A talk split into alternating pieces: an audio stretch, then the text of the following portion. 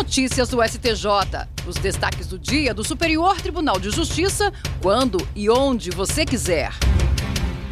Olá, esse é o boletim com alguns destaques do STJ. A terceira turma do Superior Tribunal de Justiça decidiu que é possível que o denunciante se retrate de desistência da denunciação da lide, desde que ainda não tenha havido homologação.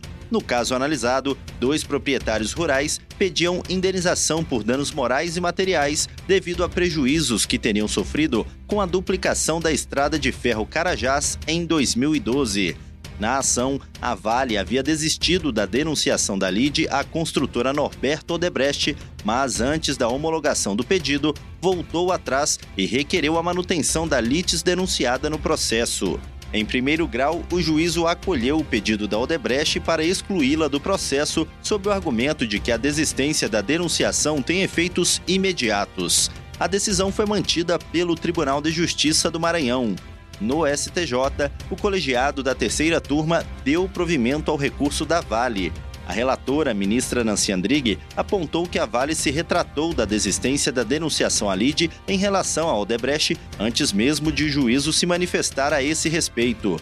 Como consequência, por considerar que a retratação não possui efeitos imediatos, já que depende de homologação, a relatora restabeleceu a denunciação no processo. A primeira sessão do Superior Tribunal de Justiça vai decidir sobre o rito dos recursos repetitivos sobre a dedução da base de cálculo do imposto de renda da pessoa física dos valores correspondentes às contribuições extraordinárias pagas à entidade fechada de previdência complementar nos termos da Lei Complementar 109 de 2001 e das leis 9250 de 1995 e 9532 de 1997.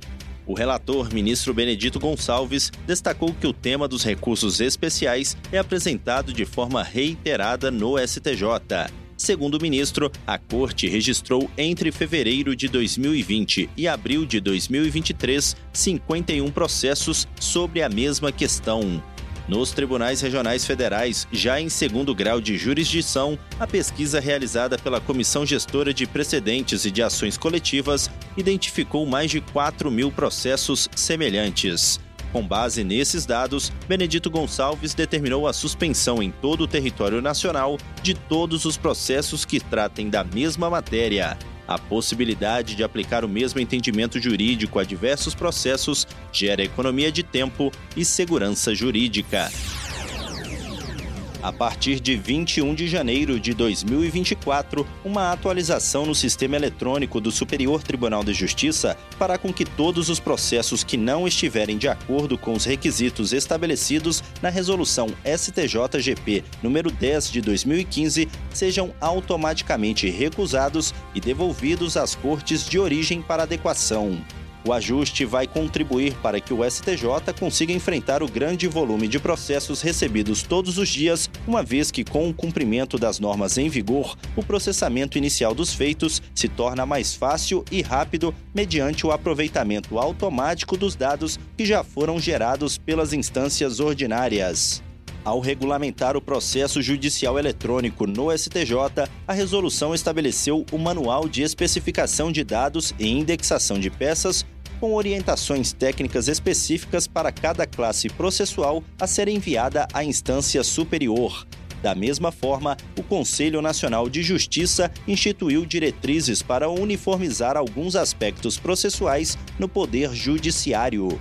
A partir dessas regras, ficou estabelecido que no momento da transmissão ao STJ, cada feito deve conter obrigatoriamente, entre outros dados, número único de processo, classe processual e assunto, ambos de acordo com as tabelas processuais unificadas do Poder Judiciário, discriminação de todas as partes que integram a LIDE com seus respectivos CPFs ou CNPJs e indicação dos advogados com os respectivos números de inscrição na OAB.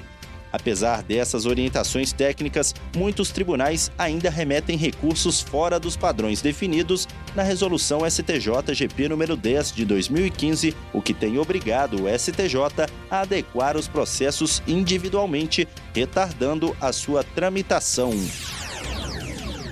E esse foi o STJ Notícias de hoje. Se quiser ouvir mais, acesse o Spotify ou o SoundCloud do STJ. Tchau, tchau. Notícias do STJ, uma produção da Secretaria de Comunicação Social do Superior Tribunal de Justiça.